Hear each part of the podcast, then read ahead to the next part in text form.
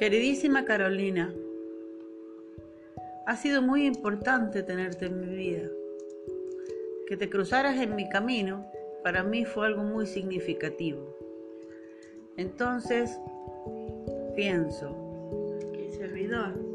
siento y digo, ¿Estás grabando verdad? y digo, Oh my god. oh my God, se me cruzó una amiga en el camino.